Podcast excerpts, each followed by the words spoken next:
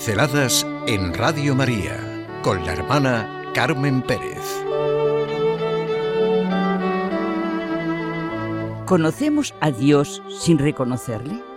He vuelto a releer un libro que siempre me gustó mucho, La fe de siempre y el hombre de hoy, de Jan Danielu, y me he quedado enganchada en esta realidad. La experiencia de Dios es mucho más universal de lo que se piensa. Está implicada, implícita en muchas de nuestras experiencias y con harta frecuencia, de hecho, conocemos a Dios sin reconocerle, sin verle verdaderamente. Es decir, hay cosas de nuestra experiencia que le manifiestan y le tocan sin que sepamos reconocer en ellas la faz del Dios escondido. Y podemos pensar en la cantidad de hechos y situaciones en los que esto se pone de manifiesto si lo pensamos y serenamente lo analizamos y damos nuestro juicio sobre ello. El reconocimiento nos es vital. Son necesarios como dos pasos. Cierto que hay que dar testimonio de esta experiencia, pero una de las traiciones del cristianismo contemporáneo, a la que el Papa Benedicto XVI constantemente con su prodigiosa inteligencia y claridad salió al frente, es la de abandonar los grandes espacios de la inteligencia, de la razón, a pensadores que casi siempre son ateos, como si el cristianismo no fuera lo que más anhela nuestro corazón y nuestra razón, la realidad del acuerdo intrínseco que hay entre razón y fe, fe y razón.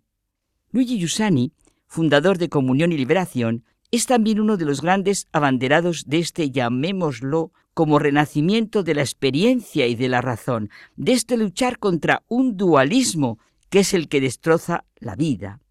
Es necesario, en nuestra situación actual, que seamos conscientes de que la fe que tenemos, que comunicamos, sea una fe acrisolada en nuestros juicios y que penetre toda nuestra vida y sea la manera de vivir y de ver.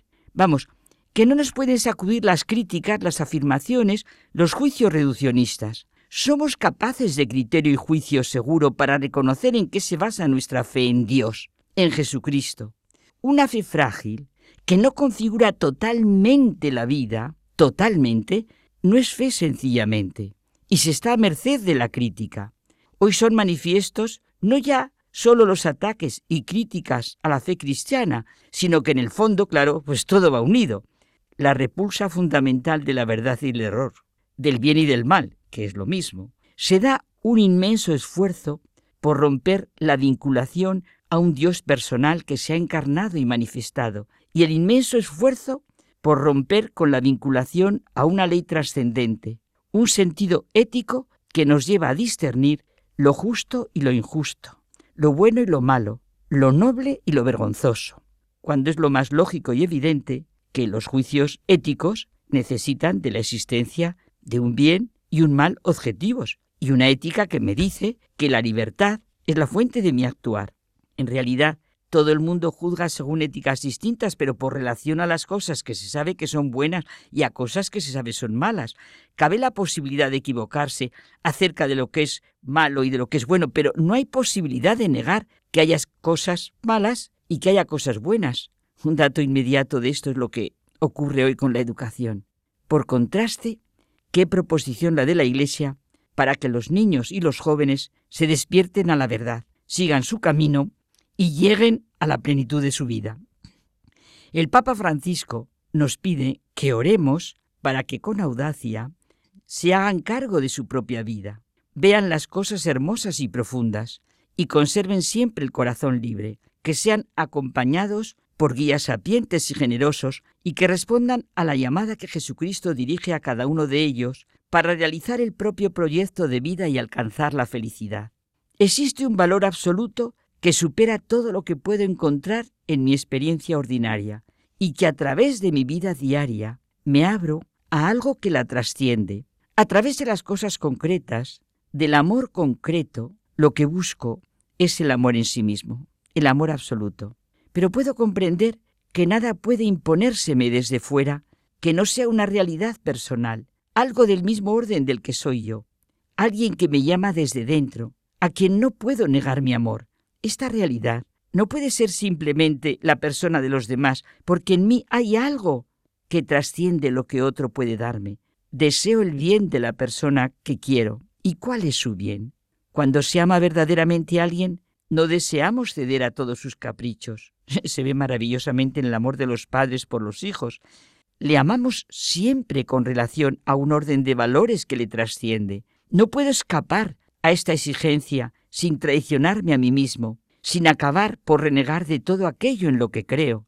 Ya dijo Aristóteles, gran cosa es la amistad, pero la amistad sin la verdad está muerta. Y la verdad sin amor, como decía Guardini, claro. El pleno valor, el pleno amor que se me impone es un Dios personal, vivo, en quien reconozco realizada esa belleza, esa bondad, esa verdad que he buscado a través de las criaturas. Todos los valores en los que creo no tienen significado, razón ni solidez si no tienen en Dios su fundamento y justificación. Podemos mantener plenamente nuestra fe y con toda certeza ante quien sea, incluso ante los que se sienten intelectuales. Hace pocos días me decía una señora en un grupo que me había oído en la radio decir que la fe es reconocer, caer en la cuenta de lo que Dios puede hacer en mi historia personal y que le había gustado, porque le llegaba más que lo que ella había aprendido siempre de que fe es creer lo que no vimos. Pero no solo no se opone, sino que se llega de una a la otra, se implican. Jesucristo es la gran respuesta a todos mis interrogantes y lo afirmamos desde la experiencia y desde la razón abierta a todo. Todo tenemos que vivirlo en la fe cierta de Jesucristo que muere y resucita por cada uno de nosotros. Solo así tiene sentido todo, hasta la muerte y el sufrimiento. Pinceladas en Radio María con la hermana Carmen Pérez.